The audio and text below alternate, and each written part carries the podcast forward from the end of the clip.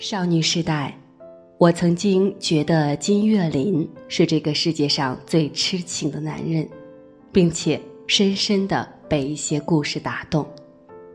一九三一年，林徽因哭丧着脸对梁思成说：“自己苦恼极了，因为同时爱上了两个人，不知道怎么办。”另外那个人是谁呢？当然是民国情圣老金了。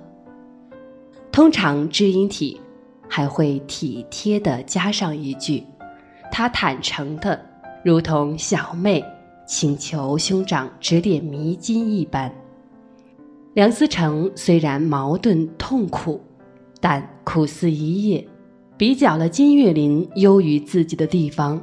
他贴心的告诉妻子：“他是自由的。如果他选择了金岳霖，祝他们永远幸福。”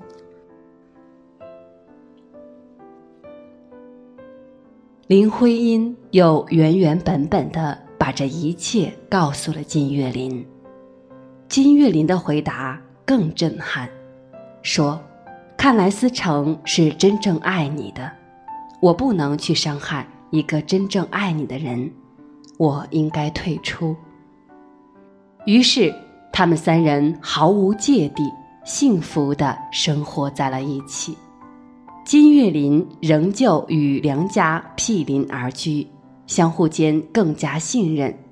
甚至，梁思成和林徽因吵架，也是找理性冷静的金岳霖仲裁。实际上，这个故事 get 到女人的痛点是：两个优质男无条件的爱我，还想选谁就选谁，还不要对那个不选的负责任。你确定这不是做梦？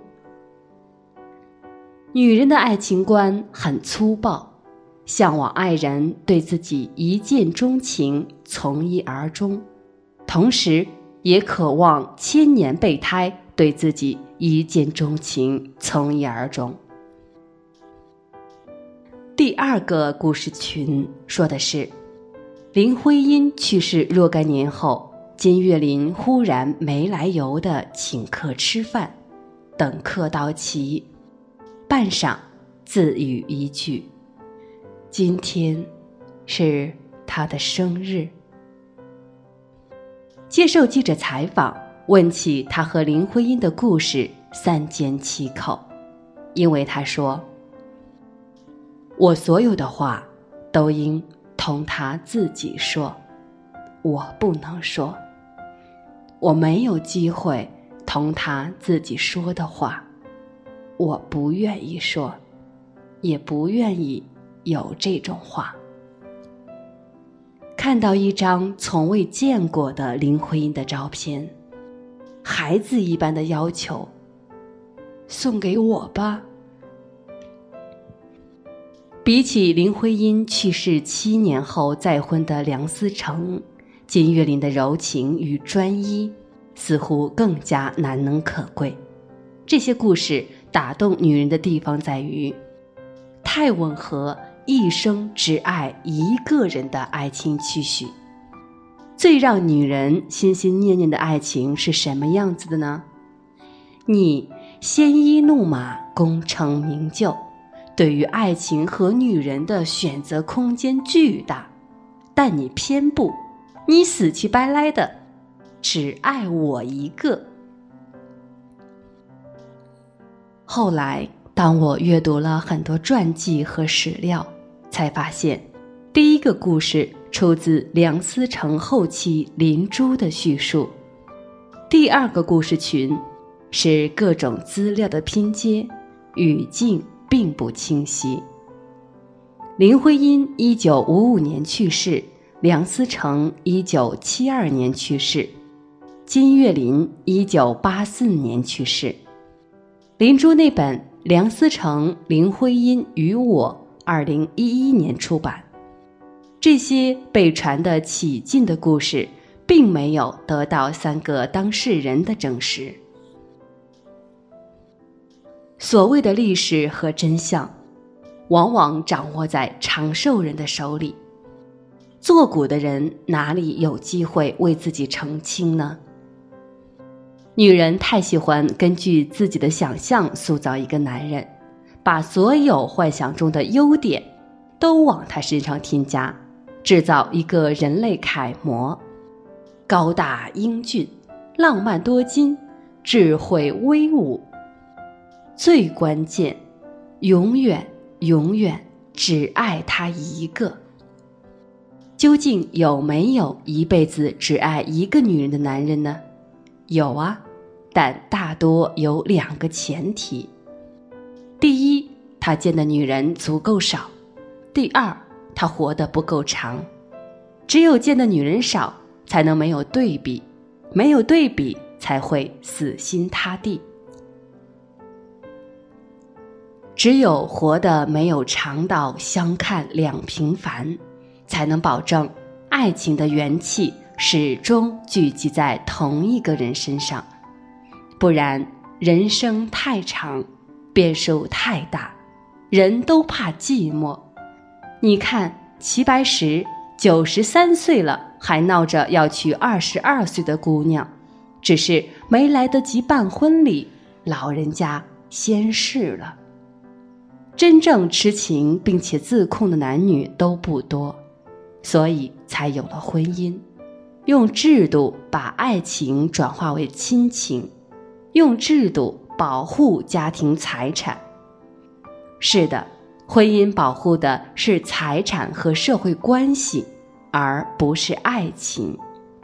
这个冰冷冷的答案，难免让爱幻想的女人们有点情绪低落。难道金岳霖一辈子只爱过林徽因吗？怎么可能呢？传说中情圣。曾经有过最时髦的同居历史。一九二四年，金岳霖在法国留学，和美国人莉莉泰勒女士恋爱。一九二五年十一月，丽琳随他一起来到中国。丽琳是当时的先锋类女性，她特别想体验中国的家庭生活。她倡导不结婚。愿意以同居的形式感受中国家庭内部的生活和爱情。他和金岳霖一起住在北京。徐志摩曾经描绘这对情侣刚搬到北京的样子，说他们的打扮十分不古典。老金粗着一头乱发，板着一张五天不洗的丑脸，穿着比俄国叫花子。更懒绡的洋装，瘪着一双脚。丽玲小姐更好了，头发比金岳霖的杵的还高，脑子比金岳霖的更黑，穿着一件大的不可开交的古货杏黄花缎的老羊皮袍，那是老金的祖太老爷的，拖着一双破烂的像烂香蕉皮的皮鞋。是不是很生动？是不是比传说中那个单一的情圣更像一个人？这才是天真汉，中国哲学第一人金岳霖真正的样子。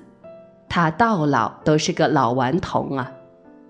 现代语言学之父赵元任和他著名的妇产科妻子杨步伟是这对情侣的好朋友。杨步伟写了本书，叫做《杂记赵家》，里面金岳霖和丽琳的同居生活也十分有趣。有一天，金岳霖打电话给杨步伟，说有要紧的事请他来，还不肯说什么事，只是说非请杨步伟来一趟不可，越快越好。事办好了，要请吃烤鸭。杨步伟是妇科医生。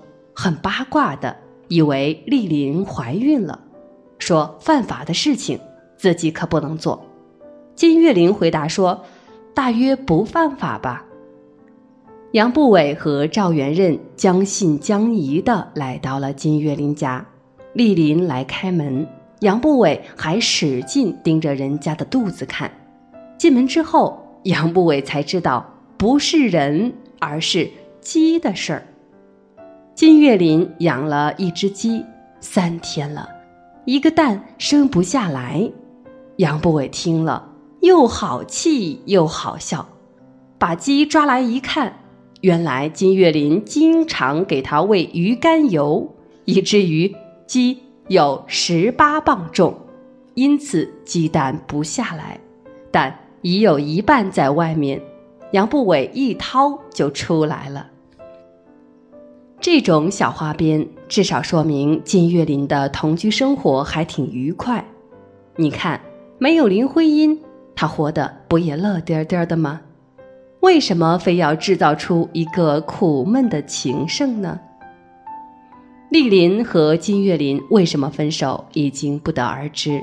历史学泰斗何炳棣在《读史阅世六十年》中回忆：二十世纪二十年代，丽林和清华哲学系教授金岳霖同居，生女而不婚。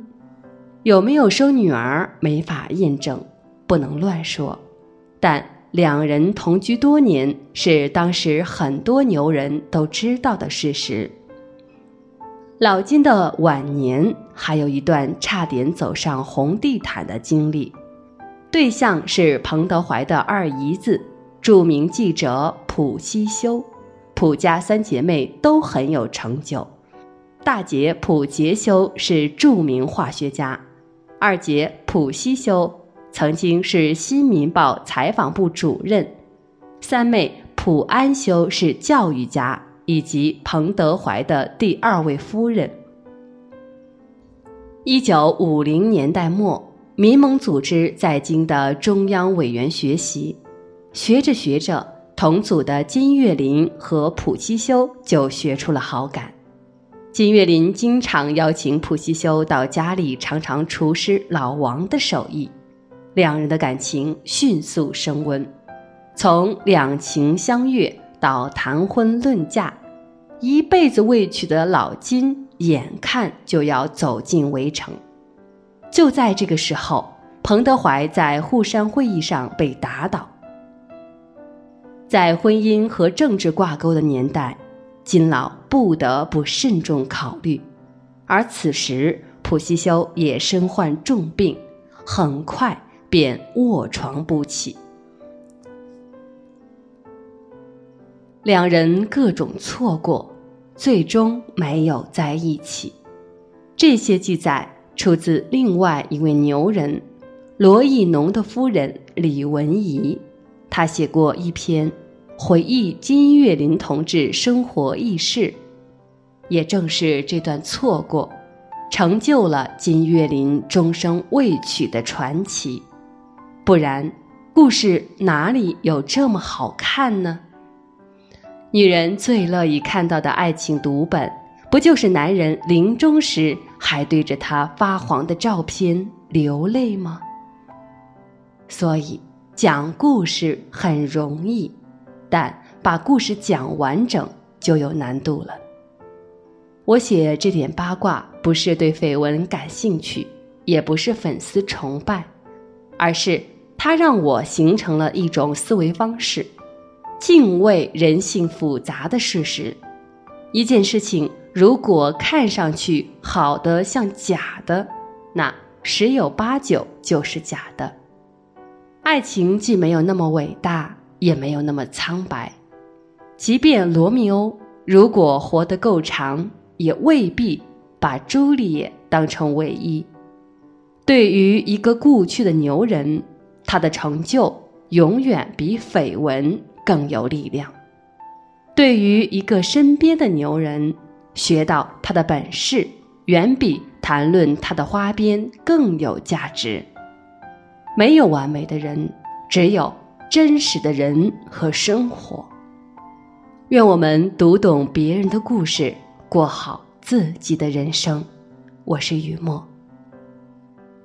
至此，所有关于灵魂有香气的女人们，我们已经一一的解析完毕。感谢您的收听和陪伴。如果你有悄悄话想对雨墨说，欢迎您添加汉字“普康好女人”。浦是黄浦江的浦，康是健康的康。添加我们的公众号进行健康自测。你也可以添加拼音全拼普康好女人，找到我的个人微信号。愿你我都能做身心灵健康的女人。再会。